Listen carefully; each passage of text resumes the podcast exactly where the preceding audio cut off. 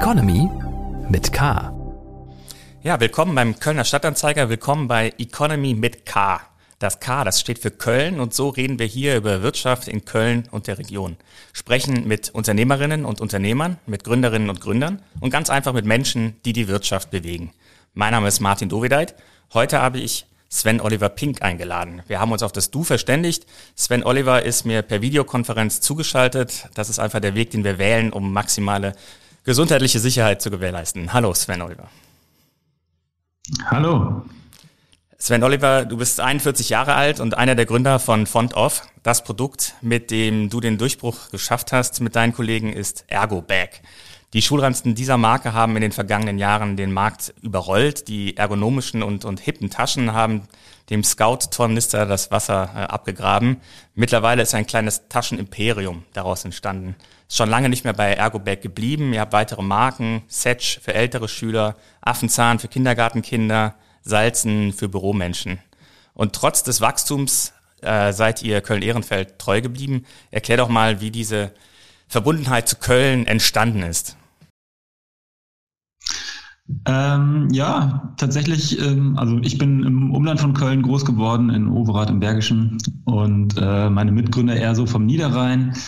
Ähm, durch Studium und durch erste berufliche Schritte sind wir dann verstreut worden und äh, als wir Ergoberg dann aus der Taufe gehoben haben, äh, 2010, haben wir uns gefragt, was ist denn, was wäre denn eigentlich der richtige Standort? Und dann sind wir, also Ergoberg Schultaschen, ähm, Schultaschen werden äh, immer noch sehr stark im Fachhandel gekauft. Mhm. Und da haben wir gesehen, okay, Köln äh, liegt mitten nicht nur im Rheinland, sondern auch in Nordrhein-Westfalen und irgendwie, ich weiß gar nicht, 16, 17 Millionen Menschen, die halt innerhalb von zwei, drei Stunden mit dem Auto erreicht werden können. Und dementsprechend auch der Fachhandel, der 16, 17 Millionen Menschen erreicht. Ne? Rhein-Main-Gebiet, Ruhrgebiet, Rheinland. Und ähm, ja, das in Kombination mit unseren Wurzeln ähm, hat uns dann 2010 ganz schnell wieder nach Köln gebracht. Ja. Und was ist so äh, besonders daran, dass ihr euch weiter auch mit dem Wachstum entschieden habt, in Köln zu bleiben? Ach ja, also ich meine, äh, wir sind jetzt ja nicht mehr nur äh, wir, wir Gründer, sondern äh, da hängen jetzt ja viele Menschen und deren Familien und äh, Freunde und so weiter dran und äh, wir fühlen uns ja alle hier wohl, sind ja alle verwurzelt. Äh, wo sollen wir hin? Also äh, ne, Köln ist gut zu uns, ähm, wir äh, fühlen uns ja alle wohl und ähm, identifizieren uns ja auch äh, stark mit den irgendwie rheinischen Werten und mit der rheinischen Offenheit und so und ähm, ja, und auch, ich meine, so, so, ein Unternehmen, was jetzt irgendwie elf Jahre alt ist, das, das wächst ja auch, hm, da entsteht ja auch was und das ist jetzt hier beheimatet und wir haben auch, äh, ist ja sozusagen in Beton gegossen und äh, Anfang letzten Jahres unser eigenes Bürogebäude eröffnet. Äh, The Ship heißt das in, in Köln-Ehrenfeld. Mhm. Und ja, das ist schön, schön eingerichtet. Du hast gerade gesagt, die Stadt ist gut zu euch. Was sind das denn für Vorteile, die Köln euch bietet? Ähm, ja, also wir, wir haben ja, als wir 2010 angefangen haben, hatten wir hm, also ich sage immer, unser wesentlichster Wettbewerbsvorteil war völlige Ahnungslosigkeit. Mhm. Und äh, irgendwie wurde das in, äh, war das in Köln in der Szene so in Ordnung. Also wenn ich an unsere erste Bankerin irgendwie denke, ähm, von der Kreissparkasse Köln, so die, äh, die an uns geglaubt hat, ähm, wenn ich irgendwie das NUK, ähm, Neues Unternehmertum, ähm, hier die Initiative in Köln sehe, wie die uns unterstützt haben. also wir haben einfach sehr viel Unterstützung äh, jederzeit bekommen. Ich lese manchmal in so Gründerinterviews irgendwie, dass, dass man Bürokratie irgendwie äh, verschlanken will. Das mm, mag vielleicht so sein, aber wir haben es nicht erlebt. Also ich kann nicht sagen, dass äh, uns irgendwelche bürokratischen Stöcke in, äh, in den Weg geworfen worden sind, sondern ganz im Gegenteil. Wir haben eigentlich sehr viel Aufmerksamkeit irgendwie ähm, von der Gesellschaft bekommen und ähm, von den Medien und so weiter. Also haben halt ja wirklich zur rechten Zeit den richtigen Rat und die richtige Unterstützung bekommen. Und ja, das würde ich schon auch ein bisschen Köln zu zuschreiben. Und was sind die Sachen, die total nerven?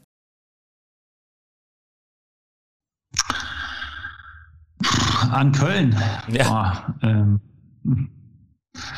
ah, es fällt mir ganz schwer. Ne? Also, ähm, das ist wirklich die falsche Frage für mich. Also, ich, äh, klar, ich meine, in, in Großstädten gibt es immer viele Menschen, viele Autos. Das ist etwas, was mich jetzt, was mir jetzt irgendwie im letzten Jahr der Pandemie bewusst geworden ist, wo ich mal mehr irgendwie zu Hause und im Garten war. Das, äh, dass so eine Großstadt schon viel Lärm hat, aber das haben andere Großstädte natürlich auch.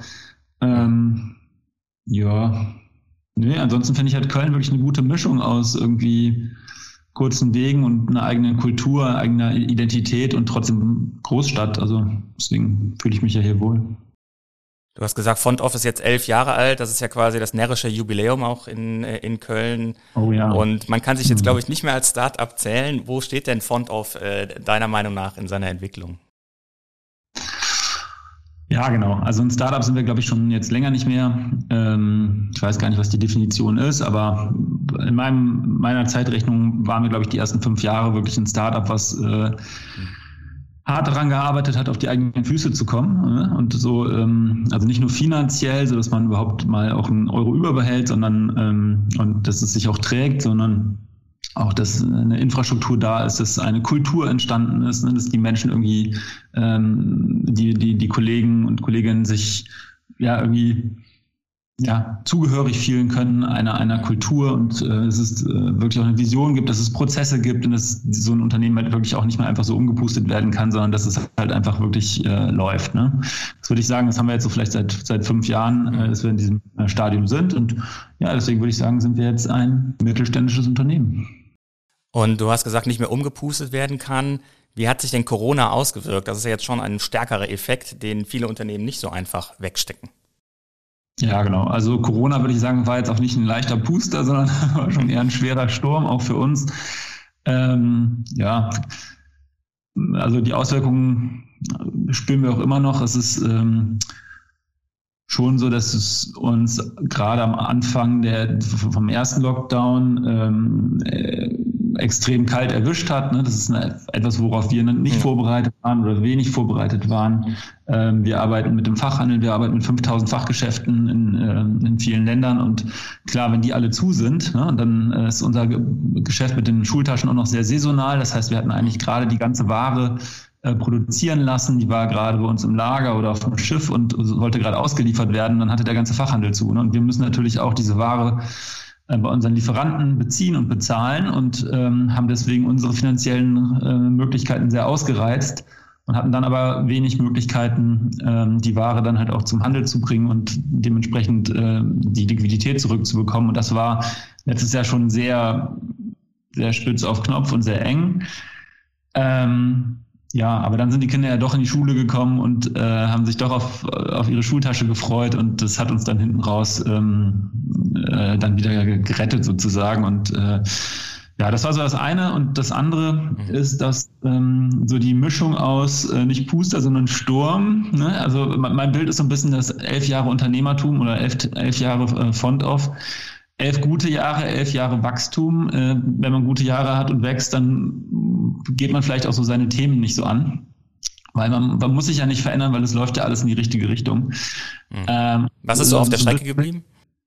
Ja, so ein bisschen bildhaft gesprochen haben wir, glaube ich, auch so ein paar Probleme und Themen irgendwie immer unter den Teppich gekehrt. Ne? Also ähm, hört sich vielleicht zu negativ an, aber das ist, ist für mich schon so das Jahr 2020 jetzt gewesen, dass dieser Corona-Sturm halt nicht nur einmal irgendwie äh, vom, vom Geschäft her schwierig war, sondern dass das äh, in der Kombination mit unserem äh, mit, mit unserer Historie ähm, irgendwie auch also man sagt ja immer so, dass äh, Corona so ein, äh, äh, so ein Beschleuniger war. Und das war bei mhm. uns definitiv auch so, ne? dass Dinge, die eigentlich schon länger im Argen waren, sich total beschleunigt haben und ähm, wir gezwungen wurden, also einmal die Zeit hatten letztes Jahr dann, ähm, aber auch gezwungen wurden, Okay, ich höre dich nicht mehr.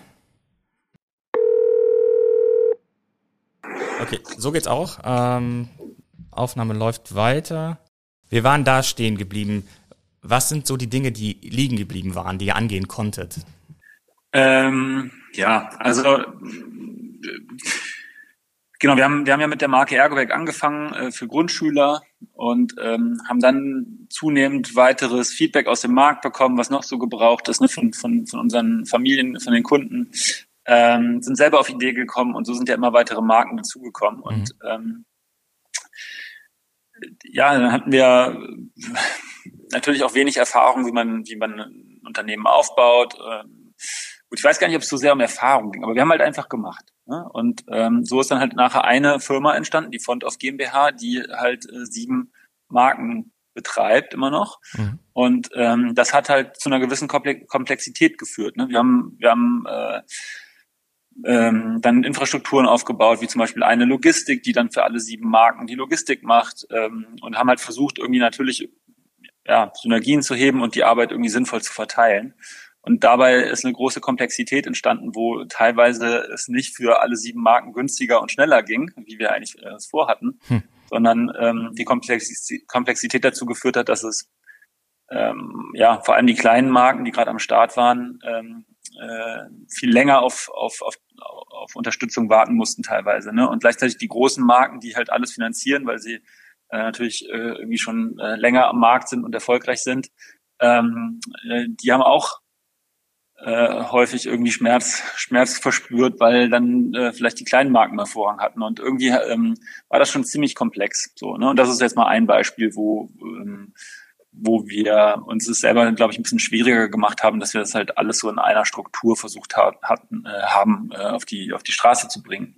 Deswegen ist jetzt eine Erkenntnis, dass wir äh, schnellere, kleinere Einheiten bauen, die ähm, natürlich so als ähm, Unternehmensfamilie noch zusammenhängen und wo äh, wir uns auch weiter natürlich ganz stark unterstützen und voneinander lernen, aber wo ähm, kleinere Teams an den Marken arbeiten und äh, autarke, authentische Unternehmen daraus werden und die ähm, ja auch genau. Das, das ist das eine, was das Organisatorische anbelangt und das andere, was ähm, für mich auch so eine ganz große Erkenntnis war, ist ähm, ja, Identifikation. Ne? Wenn man äh, irgendwie bei einer, beim, also wir haben auch wirklich kleine neue Startups an, an den Start gebracht in den letzten Jahren, äh, wie zum Beispiel die Marke Salzen, die du auch vorhin mhm. äh, bei der Anmoderation genannt hast. Ähm, so, die ist jetzt irgendwie zwei Jahre unterwegs und die ist halt ganz am Anfang. Und äh, wenn man halt im Salzen-Team ist, dann ist man auf der einen Seite in diesem Startup-Modus ganz, ganz klein und wir, wir müssen halt irgendwie wirklich existenziell arbeiten, damit, damit äh, diese Marke auf die Füße kommt. Mhm. Und auf der anderen Seite ist man aber Teil von diesem großen Font-of-Schiff, was mittlerweile halt natürlich einen gewissen Status irgendwie hat, eine gewisse Sicherheit, eine gewisse Bürokratie. Äh, da arbeiten einfach 300 Menschen und das ist halt eine, irgendwie auch eine große Erfolgsgeschichte und ähm, das dazwischen ähm, hängt man dann so ein bisschen. Ne? Also wer bin ich denn jetzt? Bin ich Startup oder bin ich äh, hier ein mittelständisches Unternehmen, was ganz toll funktioniert? Mhm. Und ähm, da, da haben wir gemerkt, dass wir auch diese existenzielle Kraft, die in, in, so, einem, in so einem Staat steht, dass wir unseren äh, zarten Pflänzchen, die da ähm, noch neu sind, da auch so ein bisschen die, die ja diese Kraft genommen haben. Ne? Und das, das sind so, so Erkenntnisse zum Beispiel. Aber an diesen sieben Marken werdet ihr festhalten? Äh, ja, also kann ich noch nicht genau sagen. Also es gibt ähm, da schon Veränderungen, dass wir im Font of Cosmos, ähm, wie gesagt, das neu, neu aufteilen werden oder mhm. eigentlich auch schon neu aufgeteilt haben und jetzt gerade in den Endzügen sind. Also unser Geschäftsjahr geht zum 31. bis Ende Juli. Und bis dahin soll diese neue Struktur erarbeitet sein und äh, auch äh, umgesetzt werden dann zum 1.8. Und äh, klar, solche Entscheidungen müssen wir auch treffen, ne? weil äh, die Komplexität kommt ja nicht von ungefähr. Und äh, wir haben uns schon in dem äh, Erfolg von Ergoback und Setch haben wir schon irgendwie starken Rückenwind verspürt und haben gedacht, hey, wow, wir, wir, äh, wir können wirklich ganz viele unternehmerische Visionen auf, auf die Straße bringen und haben, mhm. und können wir auch, ne? Ganz viel ist ja schon daraus geworden. Also wer auf die äh, Straßen in Köln schaut, wird äh, an dem Ping-Pong-Logo mit dem roten und, den, dem, und dem blauen Punkt nicht vorbeikommen oder an unserer Marke Ever nicht vorbeikommen. Also wer mal irgendwie so in der Innenstadt ist, sieht wahrscheinlich jede Stunde da irgendwie zehn von unseren Rucksäcken vorbei äh, marschieren. Ähm, das ist alles, ähm, also damit haben wir ja gezeigt, dass, dass so die Kultur von Font-Off auch in der Lage ist, äh, neben den Schultaschen neue Sachen ähm, auf die Beine zu stellen. Aber klar, äh, jedes Startup braucht sehr viel Aufmerksamkeit, sehr viel Energie. Und das ist genau das, was wir jetzt gerade bewerten müssen. Was, was können wir da von uns ähm, noch weiter zumuten und macht es, ist es nicht auch ein bisschen unfair für, für die Themen, die wir schon haben, ne, die schon ähm, die schon uns so viele Jahre begleiten, äh, dass ja, dass die halt dann teilweise natürlich auch nicht mehr die Aufmerksamkeit bekommen, die sie hm. auch verdient haben. Gerade bei Salzen kann ich mir die Probleme vorstellen. Das ist ein Business-Taschen und momentan verlässt quasi niemand das Homeoffice. Da kann ich mir vorstellen, dass es dort äh, besonders stark durch Corona gelitten hat. Ja, 100 Prozent ist das natürlich so, dass äh, auch bei, bei den anderen erwachsenen Marken, ne, das ist natürlich schon äh, irgendwie Käufe, die dadurch angeregt werden, dass man in Urlaub fährt, dass man zum Sport geht, dass man ins, ins Büro fährt. Und das passiert natürlich jetzt äh, in der Corona-Zeit deutlich weniger und dementsprechend gibt es auch weniger äh, Kaufimpulse und ähm, das merken wir ganz klar. Mhm.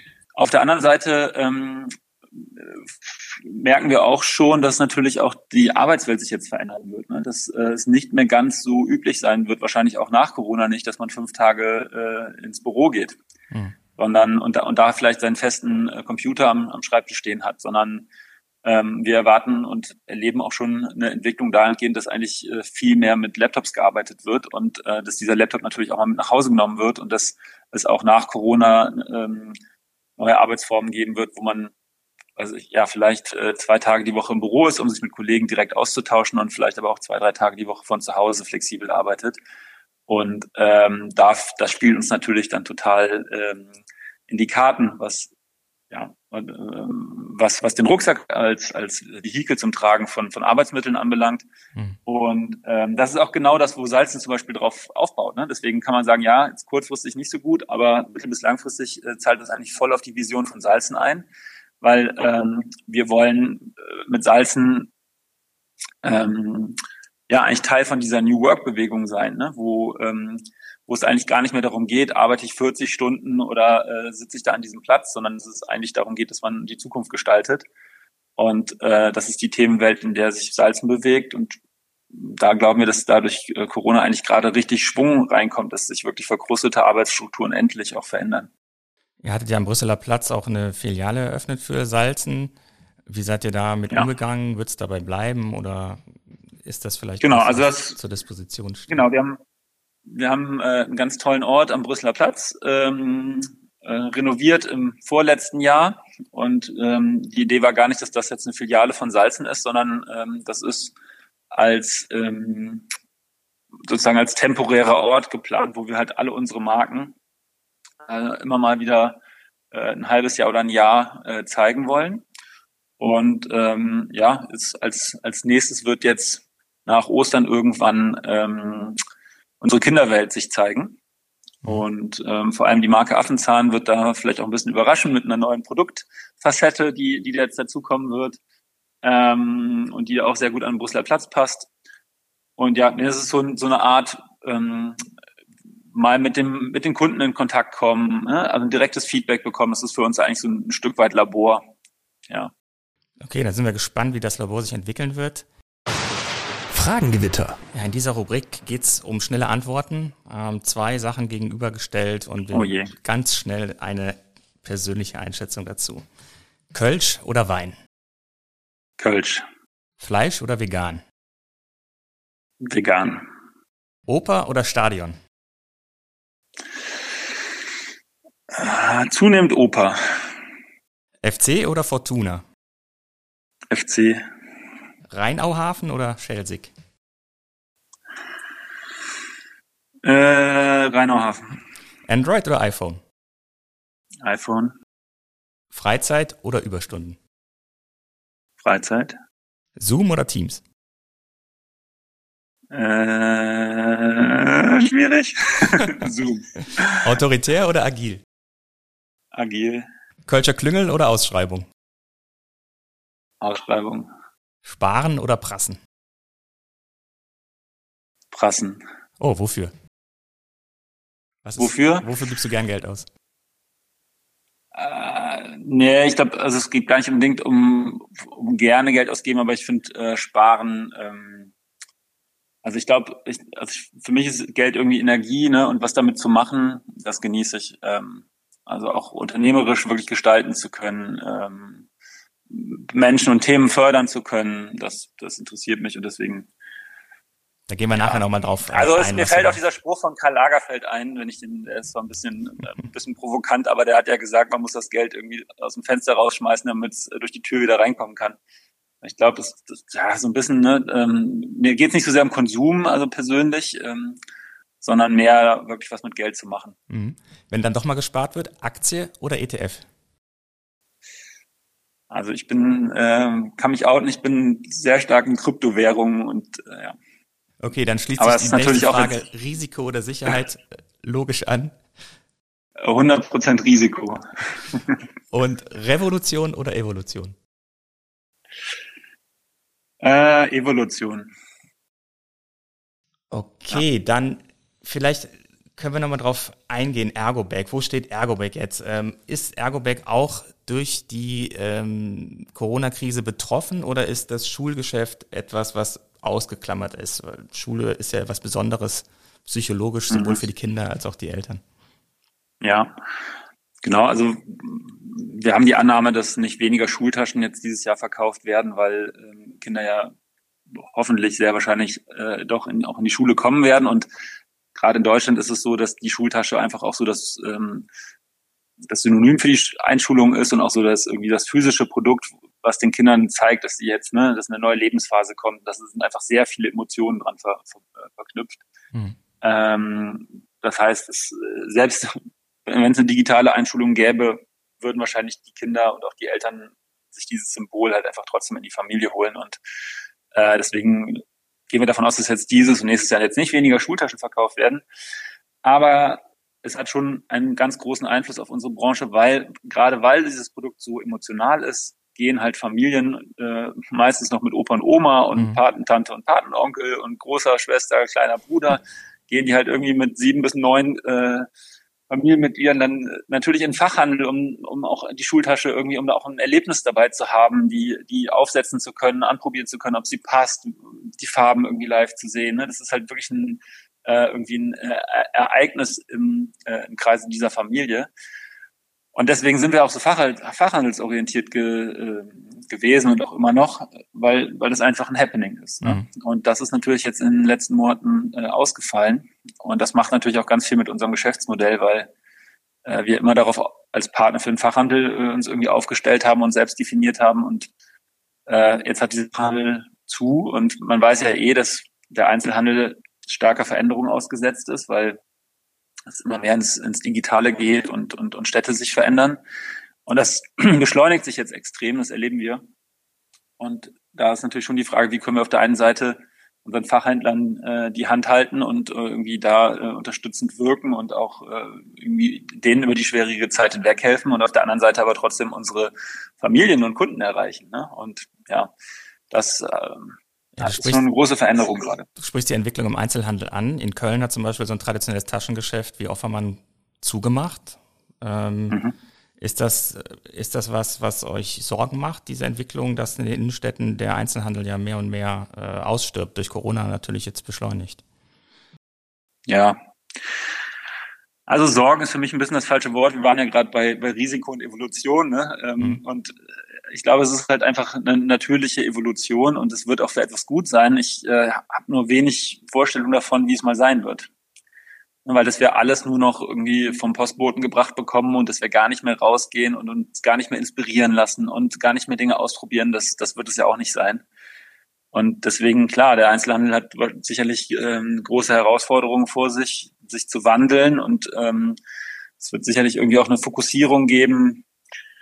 Ja, ich bin sehr gespannt, ähm, wie auch irgendwie digitales und äh, stationäres, äh, stationärer äh, Fachhandel irgendwie vielleicht auch zusammenkommen können sprechen wir jetzt irgendwie seit 15 Jahren, 20 Jahren drüber und äh, jetzt wird es langsam real und die wirklichen Lösungen sehe ich, sehe ich leider noch nicht. Gerade beim Schulranzenkauf ist ja dieser psychologische Moment natürlich sehr wichtig. Das Kind sagt Oma und Opa, nee, es muss aber der Rosane sein, ne, dann lässt man auch einen Euro mehr mal springen. Ist das was, ja. was durch die Digitalisierung tendenziell wegfällt oder vielleicht sogar sich auch verstärkt, weil die Kinder ja natürlich auch mit den Bildschirmen aufwachsen und ja, ich glaube, das ist einfach anders. Ne? Also äh, natürlich kann man natürlich auch digital dann das passende Mäppchen anbieten oder oder andere Accessoire-Produkte, die halt irgendwie da passen. Ähm, aber ja, es ist eine große Herausforderung. Also eine Sache, die wir zum Beispiel über den Fachhandel sehr stark gespielt haben, weil der Fachhandel, mhm. also unser Ziel war es eigentlich immer, den, den Fachhändler wieder zum Fachhändler zu machen und den, weil die, die, die Familien, also vor allem dann in, bei den Schultaschen die Mütter, weil die Eltern, die sind natürlich äh, sehr stark informiert über das, was man im Internet alles findet. Ne? Das heißt, im, mhm. im, Zweifel geht man in den Fachhandel und weiß schon alles. Ähm, und unsere Produkte sind sehr erklärungsbedürftig. Wir haben ähm, äh, also als ein äh, zum Beispiel das Thema äh, Nachhaltigkeit ähm, äh, treibt uns sehr stark an. Ne? Und äh, da, da haben wir wirklich viel zu erzählen. Da, da steckt einfach viel Arbeit bei in, in unseren Produkten. Zum Beispiel, dass unsere Stoffe aus gebrauchten PET-Flaschen sind. Ähm, ja, wir, wir auditen unsere Lieferanten regelmäßig. Also wir, wir, wir haben wirklich da ähm, viel zu erzählen zu und, und finden es auch sehr wichtig, darüber zu reden. Und in der Vergangenheit haben wir das halt über den Fachhandel kommuniziert, indem wir mhm. alle unsere äh, Fachhändler äh, regelmäßig geschult haben und die halt halt immer an den Entwicklungen bei uns teilhaben äh, lassen. So konnten die das an die Kunden vermitteln und dadurch auch wieder als Fachhändler irgendwie glänzen. Ne? Und das, ähm, das wird halt jetzt schwierig, weil das also wie schafft man es, ne, dass die, die Aufmerksamkeit der, der, der Familie wirklich dann auch so weit geht, dass die sich dann auf den Webseiten auch die ganzen Hintergründe durchlesen und so. Und es ist schon so, also auch, also ein, eine, ähm, ein ähm, Merkmal unseres Produktes ist, dass, dass unsere Schultasche in der Größe mitwächst. Das heißt, wenn man in die Schule kommt, ist man natürlich kleiner als mhm. ähm, dann in der zweiten, dritten, vierten Klasse und unsere Schultasche wächst sozusagen im Rücken mit.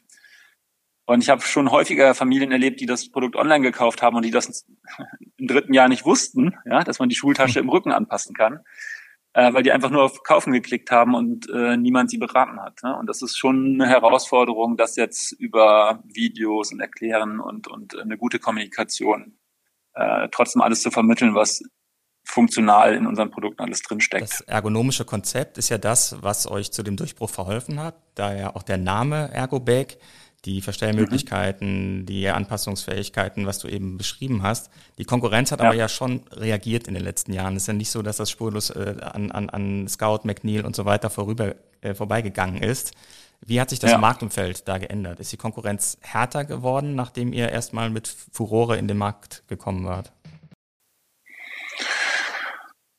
Ja, härter. Also mh, ich glaube, also einmal haben wir nicht nur Ergonomie in den Markt gebracht, sondern ich glaube, äh, ist in, in diesem Markt kann man schon sagen, dass der Markt sich halt auf äh, wenige Anbieter aufgeteilt hat, mit denen wir alle so aufgewachsen sind. Äh, und da sind auch ganz tolle Marken und Unternehmen hinter. Aber es war halt nicht so divers. Ne? Und äh, als wir dann halt neu, und es gab halt auch da nicht so einen Veränderungsdruck. So. Hm. Ähm, sondern es war halt jahrzehntelang ziemlich das Gleiche. Und äh, als dann braucht es halt ab und zu mal ein Unternehmen wie uns, die dann damit frischem Wind und äh, ohne irgendwelche Glaubenssätze äh, sich mit dem Thema beschäftigen und ähm, und dann vielleicht auch zu zeitgemäßen Lösungen kommen. Ne? Und ich glaube, das ist das, was wir gemacht haben. Also Ergonomie, das ist jetzt ja, also Gesundheit, das ist gerade ein Metathema irgendwie, das haben wir jetzt nicht, nicht erfunden, ne? aber das haben wir halt in die Schultaschenbranche gebracht. Genauso Individualisierung, unsere Schultaschen kann man individualisieren. Äh, das dritte ist das Thema Nachhaltigkeit. Also äh, es wird Menschen einfach zum Glück immer wichtiger, ähm, irgendwie bewusst und achtsam zu leben. Und äh, das macht zum Glück auch nicht vor dem Konsum halt. Und äh, das sind einfach Dinge, die wir irgendwie als Kinder unserer Zeit irgendwie da jetzt in diese Branche bringen konnten. Und äh, es macht mich eigentlich eher stolz, dass, ähm, dass wir da auch ein, ja, eine gewisse Evolution in die Branche bringen konnten und äh, dass die anderen da jetzt auch aufspringen, weil das ist ja viel besser, wenn alle nachhaltige Produkte machen, als wenn nur wir das machen. Mhm. McNeil hat einen so Schulranzen der Reihe ja? Also McNeil, einer eurer Konkurrenten, hat einen Schulranzen ja. der Reihe Ergo Complete, Herlitz, eine Funktion, ja. die heißt Ergo Active. Ärgert dich das?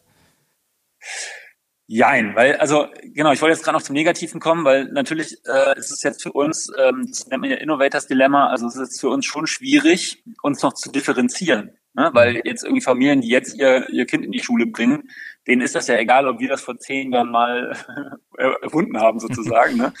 äh, so, sondern die nehmen natürlich einfach das Produkt, was, was ihnen gefällt, was sie überzeugt und äh, sich da jetzt zu differenzieren, wenn man halt ständig kopiert wird in allem, was man auf den Markt bringt, dann ist das natürlich schwierig und sorgt schon auch bei manchen unserer Kollegen äh, im Produktmanagement für großen Frust. Mhm. So, und ähm, das ist schon so, aber auf der anderen Seite kann ich auch ein bisschen selbstbewusst sagen, solange man uns nur kopiert, sind, die, sind unsere Wettbewerber halt auch nur so gut, wie, wie wir mal vor ein, zwei Jahren waren. Ähm, und äh, die größere Gefahr ist, dass man jemand wirklich wieder die, den, den Markt neu erfindet. Ne? Und ähm, das ist halt unsere Herausforderung. Wir fragen uns halt, wie wird die Schule morgen sein und ähm, wie müssen wir unser Angebot verändern, wie, wie können wir innovativ bleiben, dass, dass wir uns nicht am, am, am Wettbewerb ausrichten, sondern eigentlich an, an den Problemstellungen unserer, unserer Konsumenten. Und das ist äh, eine große Herausforderung für eine Organisation wie uns, die natürlich total durch diesen Erfolg Ergonomie, ne, also und auch Fachhandel, also diese Kombination Ergonomie und Fachhandel und physisches Produkt, das ist für uns ja sowas von in Stein gemeißelt, dass wir das sind. Mhm. Und das vielleicht auch jetzt ein bisschen aufzubrechen und zu sagen, hey, wie könnten wir dann vielleicht auch was Digitales anbieten, was, was Familien im Schulalltag hilft? Ähm, wie können wir vielleicht auch unsere Helden der Vergangenheit, also den Ergobag, so verändern, dass, ne, dass er sich, mhm. ja, so, das, das ist eigentlich viel eher unsere Herausforderung und es lässt mich eigentlich eher ruhig schlafen, wenn, wenn der Wettbewerb äh, sich an uns orientiert und wir uns noch nicht an denen orientieren müssen. Mhm. Ähm, du hast eben angesprochen, das Recycling von PET-Flaschen, was, glaube ich, in die äh, Außenstoffe der äh, Schulranzen verarbeitet wird. Ähm, ja. Wie funktioniert das? Wo kommen diese Flaschen her? Ähm, was ist der Prozess und wie geht es da weiter? Äh, genau, also das, ähm, das Thema PET-Flaschen ist immer so das, das Dankbare. Ich äh, habe ja intern ähm, ist das halt immer so ein bisschen undankbar, weil wir einfach so viel, viel mehr Sachen eigentlich noch äh, machen, um unsere Produkte irgendwie umweltfreundlich zu machen und, ähm, und Mensch und Natur wenig zu schaden. Aber klar, das PT-Flaschenbeispiel ist halt besonders griffig. Die PT-Flaschen, ähm, also unsere Produkte werden ja in, in Vietnam gefertigt. Äh, das ist, da haben wir wirklich fantastische Lieferanten. Man kann sagen, dass eigentlich alle Rucksäcke, also ein gro ganz großer Großteil äh, der Rucksäcke, die man ähm, hier in Europa kaufen kann, werden in Vietnam gefertigt. Da sind die äh, Lieferanten mittlerweile alle ansässig, da sind die ganzen Zulieferer ansässig. Das heißt, da werden die Garne gemacht, die Reißverschlüsse gemacht und auch die Rucksäcke zusammengenäht.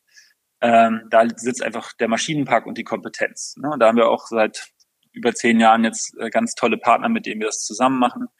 Und ähm, Stoffe, gerade diese PET-Materialien, die werden in Taiwan gemacht. Mhm. Und ähm, in Taiwan, ich war jetzt lange nicht da, aber ähm, gibt es kein Pfandsystem. Das heißt, diese Flaschen liegen halt, kennt man vielleicht auch äh, häufig in der Umwelt rum. Und dann ja, gibt es halt Menschen, die diese Flaschen einsammeln, äh, Plastike einsammeln. Dann werden die äh, an so einer Factory verkauft. Die werden dann ja, gereinigt, geschreddert, zu so kleinen Kügelchen gemacht. Aus den kleinen Kügelchen werden dann Fäden gezogen. Und was man sich vielleicht nicht so bewusst macht, ist, dass ähm, dass Polyesterstoffe aus Rohöl gewonnen werden und dass PET-Flaschen auch aus Rohöl mal äh, als Grundstoff äh, gemacht wurden. Und sozusagen führt man dann eigentlich diese, diese, dieses PET-Material äh, wieder so, eine, so, eine, so einen Grundstoff zu und ähm, daraus wird dann eigentlich der Stoff. So, das heißt, es wird halt kein Rohöl gebraucht, sondern es wird ein Material benutzt, was eigentlich sonst auf dem Müll landet. Ähm, und deswegen ist es auch besser für unsere Umwelt. Ja. Aus den Bewertungen. Okay, dann lass uns mal ein bisschen darauf blicken, wie die Nutzer euch so im Internet bewerten. Aus den Bewertungen heißt die Rubrik. Ein Zitat habe ich zum Beispiel bei Instagram äh, gefunden. Da schreibt eine Nutzerin, wir haben uns für den Ergobag Wilde Blaulichtbär entschieden, aber er ist überall ausverkauft. Wie ist dieser Prozess der Designs? Wie könnt ihr das planen, dass von den Taschen, die dann begehrt sind, genug da sind, beziehungsweise vielleicht wo ist es auch mal super schief gegangen und ihr hattet einfach dann auf Halde, weil das nicht angesagt war in dem Jahr bei den Kindern. Ja, ja, also äh, zum Glück haben wir jetzt ja elf Jahre Erfahrung ne? und ähm, wir nehmen auch Vorordern mit unserem Handel auf. Das heißt auch der Handel, der natürlich mit den Familien noch viel enger in Kontakt ist, die haben auch ein Gefühl dafür. Das heißt, wir haben schon Möglichkeiten herzuleiten, wovon brauchen wir mehr und wovon brauchen wir weniger. Ähm, Genau, und trotzdem ist man immer wieder überrascht, warum äh, es, also was es dann doch vielleicht in Jahrgängen wieder für, für, für Unterschiede gibt. Genau, und das andere ist natürlich auch, dass wir, kann man auch so sagen, in den letzten elf Jahren immer wieder von unserem Erfolg überrascht wurden, weil was nicht nachhaltig wäre, äh, ist halt viel zu viel zu produzieren. Ähm, und die Ware, die wir da verkaufen wollen, müssen wir ja auch erstmal selber vorfinanzieren, bezahlen. Ne? Mhm.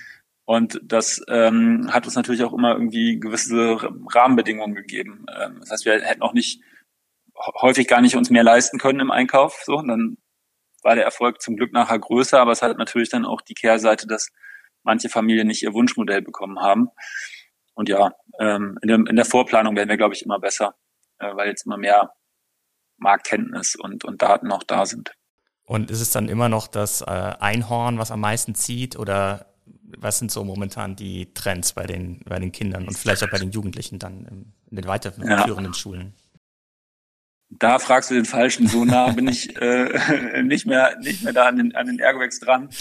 Aber ja, ich glaube, das ist auch etwas, was, ähm, was uns damals überzeugt hat, äh, oder warum wir gesagt haben, hey, Schultaschen, das ist wirklich toll, weil für Kinder, ähm, da, da gibt's halt irgendwie eine gewisse Farbauswahl, die und auch eine Farbintensität, die Kinder schön finden. Ne? Und da, da ist halt nicht jetzt irgendwie der, die fliederfarbene Rüschenbluse in und dann irgendwie doch nicht in. Also ähm, wir haben jetzt nicht das Selbstbewusstsein, ähm, wirklich Modetrends zu erkennen oder, ähm, oder auch setzen zu wollen, mhm. sondern wir sind eigentlich eher sehr funktional und sehr qualitativ unterwegs und, äh, und gesagt, Nachhaltigkeit steht, äh, ist uns wichtig. Ähm, und da kann man eigentlich die Geschmäcker der Kinder schon ziemlich gut bedienen, weil am Ende des Tages sind natürlich Pferde, Einhörner, Fußball, Autos, ähm, ja. Aber klar, in den letzten elf Jahren haben wir auch häufig äh, interessante Wünsche gehört, warum wir denn nicht mal ein Axolotl Kletti-Set oder sowas auf den Markt bringen, habe ich auch schon gehört, ja. Klettis muss man vielleicht kurz noch erklären, das sind so ähm, Logos, die man sich auf die Taschen machen kann und die die Individualisierung der Rucksäcke erhöhen, was für euch auch ein ja. Grund für den Erfolg war. Ähm, ich habe auch bei Kunu einmal geguckt, wo ihr als Arbeitgeber bewertet werdet. Und das ist ja, glaube ich, was, was auch in, ähm, dir am Herzen liegt. Du hast ja eben die Situation beschrieben durch Corona, was ihr äh, in Angriff genommen habt. Ich habe da einen positiven und einen äh, kritischen Beitrag. Der positive vielleicht mal zuerst. Ich möchte meinen Arbeitgeber loben für die radikal transparente, offene und ehrliche Beschreibung der Situation. Sie stehen Fehlentscheidungen ein und leben eine Top-Fehlerkultur. Mhm. Siehst du das so? Ist das ja. so? Wie zeigt sich das? Wie macht ihr das? Ja, also unsere, ja, also ich glaube, unsere Grundhaltung ist auf jeden Fall, dass wir eine, ähm, dass wir, dass wir ein humanistisches Weltbild haben. So, und das äh, humanistische Weltbild besagt, dass jeder Mensch Fähigkeiten und Talente hat und äh, jeder Mensch auch selber in der Lage ist, diesen Fähigkeiten und Talenten ähm, irgendwie Sinn und Bedeutung zu geben.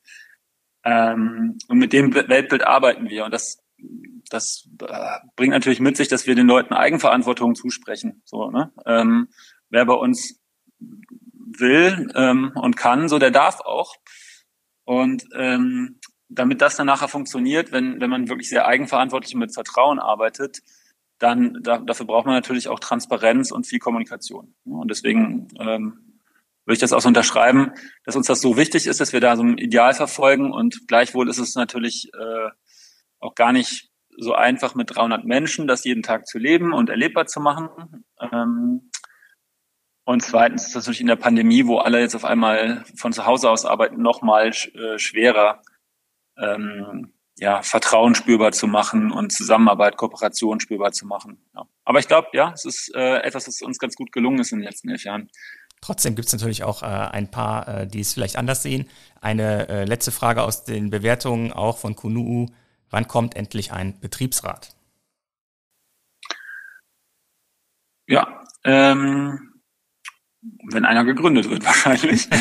Äh, ja, genau. Also ähm, ja, also Betriebsrat ist tatsächlich äh, auch seit ein paar Monaten äh, ein Thema, wo sich einige Kollegen, und das finde ich ist ein schönes Beispiel irgendwie, wie, es ähm, auch laufen kann und warum eine gute Kultur sich, glaube ich, auch bezahlt macht. Ne? Wir haben ähm, äh, einige Kollegen, die das Thema auch adressiert haben, gesagt, hey, wir würden eigentlich gerne uns ähm, ja, so einen Betriebsrat einrichten und fragen uns, ob das nicht eigentlich auch dieser, dieser Kooperation bei Font of zuträglich ist, wenn ähm, alle Mitarbeiter das Gefühl haben, dass sie äh, ihre Themen adressieren können. So.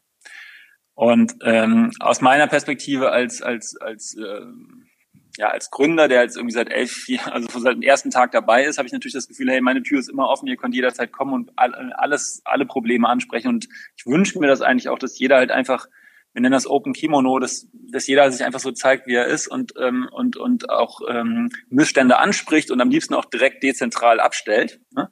Mhm. Aber das trifft natürlich nicht immer auf die Realität, weil klar, wenn ich jetzt neu in so ein Unternehmen komme, traue ich mich vielleicht noch nicht alles zu sagen und ähm, häufig sind es ja auch zwischenmenschliche Themen mit meiner Führungskraft oder so, wo ich dann auch Angst habe, dass es irgendwie Konsequenzen hat.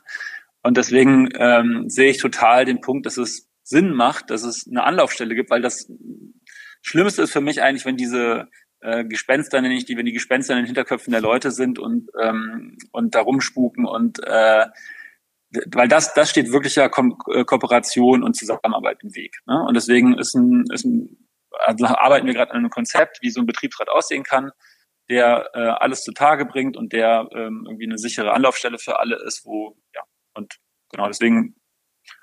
Das ist sicherlich eine der Erfahrungen des Wachstums, die man macht, ne? dass eben es eben nicht mehr alles so one-on-one -on -one und äh, ganz schnell von oben nach unten durchgeht. Ja, genau. Also am Ende des Tages, denke ich, sind wir auch nur 300. Ne? Also es ist jetzt auch, also es sind nicht wenig Leute, aber es sind jetzt auch nicht Tausende so. Das heißt, äh, man kennt sich ja eigentlich und ähm, ich glaube eigentlich schon, dass Vertrauen und, und irgendwie Kultur bei uns auf den Gängen spürbar ist und ähm, dass, dass, es, dass wir jetzt dieses Betriebsrat-Thema an uns rangetragen wurde in so einer schweren Zeit wie jetzt in, der, in den letzten äh, anderthalb Jahren, äh, finde ich auch toll einfach, ne? dass da vertrauensvoll gesagt wird, hey, Geschäftsführung macht das nicht Sinn, ähm, dass, dass wir sozusagen als, als Brückenschlag zwischen euch und, und den, den, den Themen im Team äh, fungieren. Und ja, es macht total Sinn. Ja, und da haben wir halt sehr kooperativ eine, jetzt eine gute Lösung äh, in der Anbahnung. Ja. Mhm. Ähm, du hast die, die schwierigen anderthalb Jahre gerade angesprochen. Das letzte veröffentlichte Umsatzergebnis oder die, die Umsatzzahlen, die ihr zuletzt veröffentlicht hatte, das waren ungefähr 76 Millionen Euro und der hatte mal das Ziel von 100 Millionen Euro ausgegeben. Ist das jetzt durch Corona in weite Ferne gerückt oder äh, ist das noch immer das Ziel, was, sage ich mal, in nächster Zukunft erreicht werden kann oder soll? Also wir sind äh, bisschen zurückgesetzt worden im letzten Jahr und auch dieses Jahr, klar, ne? also was wir gerade schon besprochen hatten, dass mhm. äh, einfach weniger Kaufanlässe für Rucksäcke und so gerade da sind. Deswegen werden wir jetzt, ja, unser Geschäftsjahr geht zum 31.07., werden wir etwas unter 100 Millionen rauskommen. Mhm. Ihr habt ja den Erfolg auch manifestiert durch das Gebäude. The Ship habt ihr es genannt. Es steht in Ehrenfeld und ist kurz vor Corona beziehungsweise genau während Beginn der Pandemie bezogen worden. Vielleicht kannst du noch mal erklären, was ihr mit dem, mit dem Gebäude zum Ausdruck bringen wollt. Ja, wir sind äh, innerhalb von Ehrenfeld irgendwie alle zwei, drei Jahre umgezogen. Äh, weil wir mal weiter gewachsen sind und mehr, mehr Platz brauchten und irgendwie eine andere Infrastruktur brauchten. Und ähm, vorher waren wir auf der Vogelsangerstraße im 4711-Gebäude und ähm, ich hatte schon den Mietvertrag für eine weitere Etage in dem Gebäude eigentlich sogar schon fast unter, also lag auf meinem Schreibtisch, ich wollte es gerade unterschreiben. Da hat mein lieber Mitgründer Olli gesagt, nee, den unterschreiben wir jetzt nicht. Ich suche uns ein Grundstück und ich baue uns jetzt äh, ein Gebäude, wo, wo wir alle reinpassen und wo wir auch reinwachsen können. Und da habe ich gedacht, äh, was ist denn mit dem los? Ne? Das ist doch überhaupt nicht unser Business und wir haben doch noch nie was gebaut. Wie sollen wir das denn jetzt machen? Und ähm, ja, da kommt halt so der Unternehmergeist bei uns äh, in unserer Runde. Äh, ja, ähm, zeigt sich da. Der Olli hat dann tatsächlich ein Grundstück gefunden und ähm, hat dann mit dem Chip ein Gebäude gebaut, was auf der einen Seite, also was eigentlich sehr stark unsere Ausrichtung zeigt. Ne? Nämlich auf der einen Seite Innovation, es ist sehr digitales Gebäude, ich glaube sogar noch das digitalste Bürogebäude in Deutschland. Ähm, es ist äh, sehr ressourceneffizient, was uns sehr wichtig ist. Und drittens hat es halt auch Atmosphäre, was uns wichtig ist und, und zahlt auf unsere Kultur ein. Ähm, ja, ermöglicht Begegnungen, informellen Austausch, all diese Dinge. Wir haben eine Kita, ähm, weil wir haben mittlerweile sehr viele, ähm, also eigentlich sind wir jetzt vom, Partyunternehmen, was wir vielleicht mal am Anfang waren, zum Familienunternehmen geworden. Und äh, das heißt, auch das ist natürlich heutzutage super wichtig, dass wir äh, unseren Kollegen und Kolleginnen da irgendwie ähm, äh, mit einer Kita äh, die Option bieten, dass sie da auch Arbeit und äh, Familie schneller wieder äh, zusammenbekommen. Ähm, wir haben ein tolles Restaurant, wo man saisonal und äh, regional äh, lecker essen kann und was auch wieder ein Platz der Begegnung ist. Äh, wir haben das X-Deck, ähm, was wir auch genau vor einem Jahr in den Start gebracht haben. Es ist ein Accelerator für Startups. Da holen wir alle sechs Monate äh, zehn Startups zu uns ins Chip und auch zu uns zu FontOff, um diesen äh, zehn Startups mit unserem Netzwerk, unseren Erfahrungen, unseren Ressourcen ähm, ja möglichst unter die Arme zu greifen. Da gehen wir gleich nochmal näher drauf ein, auf X-Deck, was ihr da macht. Ähm, aber kurz nochmal zu, zu äh, dem äh, Gebäude. Die Idee war ja, dass ihr da zusammenrückt, enger zusammenarbeitet, äh, gegenseitig euch austauscht. Das ist ja jetzt mhm. auch durch die Krise, du hast eben schon mal erwähnt, dass es ein bisschen schwieriger geworden ist, die Leute äh, engagiert, motiviert zu halten. Ist ja obsolet geworden. Wurmt das?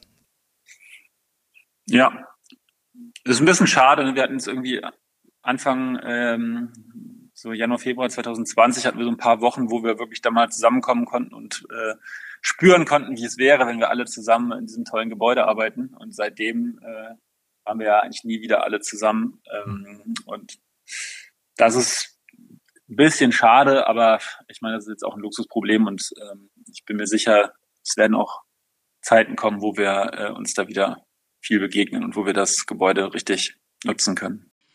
Ja, du hast gesagt, wer auch mit dabei ist in dem Gebäude, das sind die Unternehmen, die über XDeck, den äh, Accelerator fördert. Accelerator, mhm. musst du ganz kurz einmal erklären, was das äh, in eurer Wahrnehmung ist.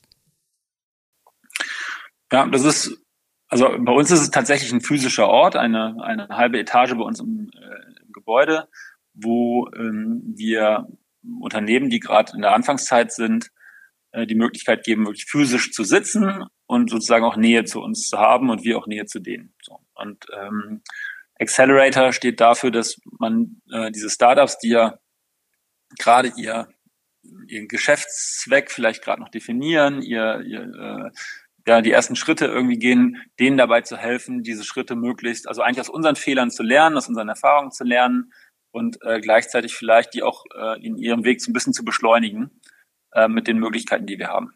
Als Startup hat man natürlich immer wenig Ressourcen, vielleicht auch wenig Erfahrung. Ähm, und ähm, wir haben jetzt über, durch unseren Weg viel Erfahrung und äh, auch äh, einige Ressourcen, ein großes Netzwerk, viel, ja, äh, was wir einfach gerne anderen zur Verfügung stellen wollen, weil uns einfach auch sehr häufig ähm, unter die Arme gegriffen wurde und da wollen wir einfach was zurückgeben.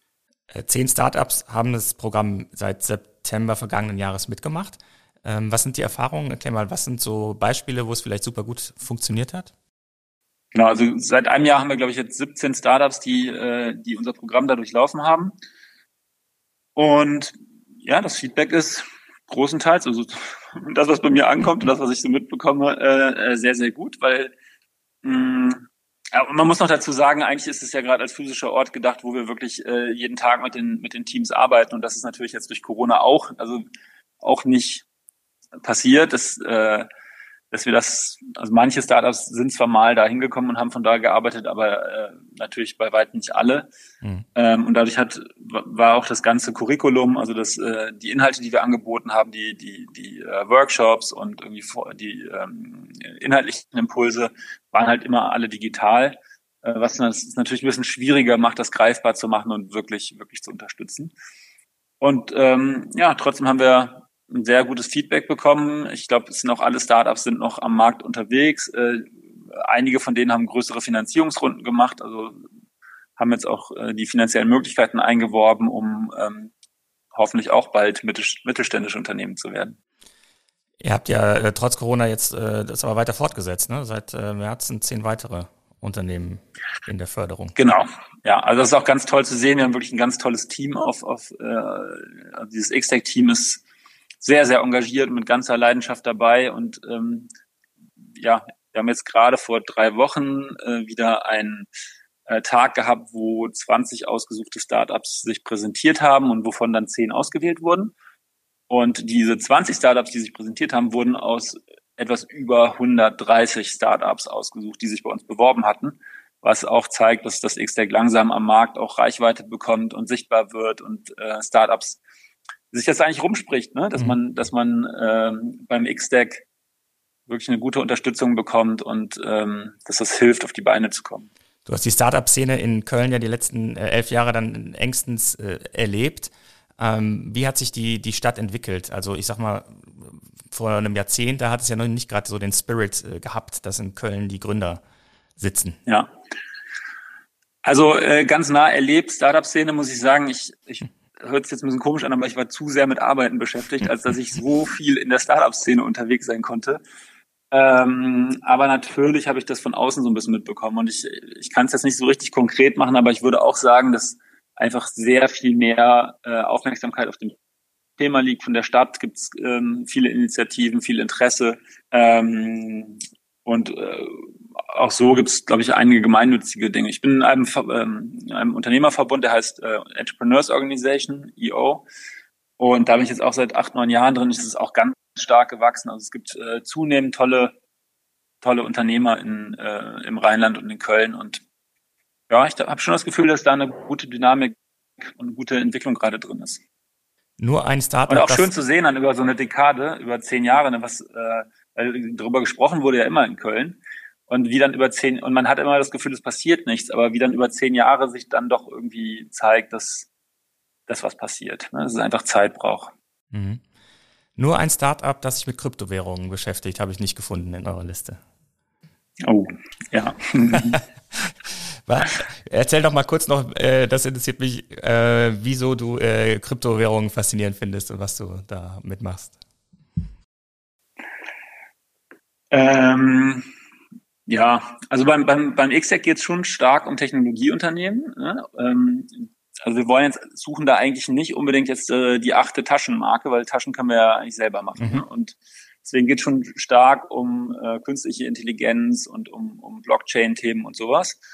Und es ist nicht gerade das, was mir in die Füße fällt, also was, was mir leicht fällt, ähm, äh, alles, was mit, mit Technologie zu tun hat, aber es interessiert mich schon, weil das, das natürlich die Entwicklung ist, wo es hingeht und ähm, ja, dieses Blockchain-Thema ich sehe noch nicht wirklich ein Anwendungsfeld jetzt irgendwie für meinen Unternehmenskosmos, aber ähm, doch, doch eigentlich schon. Also es gab ein Startup, äh, Retrace heißen die, ähm, die waren in unserem ersten ähm, Batch beim X-Deck, die äh, Blockchain zum Beispiel nutzen, um was ganz, ganz Konkretes zu organisieren. Und ähm, ja, darüber finde ich zunehmend Zugang dazu. Und ja, Kryptowährung ist natürlich jetzt auch gerade ein ganz aktuelles Thema ähm, und es ist vielleicht auch ein bisschen spekulativ. Ähm, aber ja, macht auch gerade Spaß. äh, ist es denn der Bitcoin oder was ist dein Favorit? Äh, mein Favorit ist definitiv Bitcoin, ähm, weil das das ist, was ich wirklich konkret verstehen kann und verstehe, was der Anwendungsfall ist. Ne? Also eigentlich ist das ja das digitale Gold und das kann ich, das kann ich wirklich begreifen und auch erklären. Ähm, bei den anderen Kryptowährungen, ähm, ja, da, da höre ich auf Ratgeber aus meinem Umfeld, die sich da viel besser auskennen. Alles klar. Ähm, herzlichen Dank, äh, Sven Oliver, dass du dir die Zeit genommen hast. Sehr gerne. Äh, das war ein sehr interessantes Gespräch. Wir sind gespannt, wie sich äh, Font Off, wie sich Ergoback weiterentwickelt. Wir werden natürlich im Stadtanzeiger regelmäßig auch weiter über euch berichten. Wir wünschen äh, viel Erfolg auf dem, äh, auf dem weiteren Weg und ähm, ja, dann alles Gute. Vielen Dank bleibt mir noch den zweiten wöchentlichen Podcast des Kölner Stadtanzeiger zu empfehlen. Das ist Talk mit K. Dort spricht meine Kollegin Sarah Brasak mit Persönlichkeiten der Stadt über alles, was Köln bewegt. Gerne mal reinhören. Und wir hören uns in der kommenden Woche wieder bei Economy mit K. Ich freue mich über jeden, der uns abonniert und empfiehlt. Tschüss.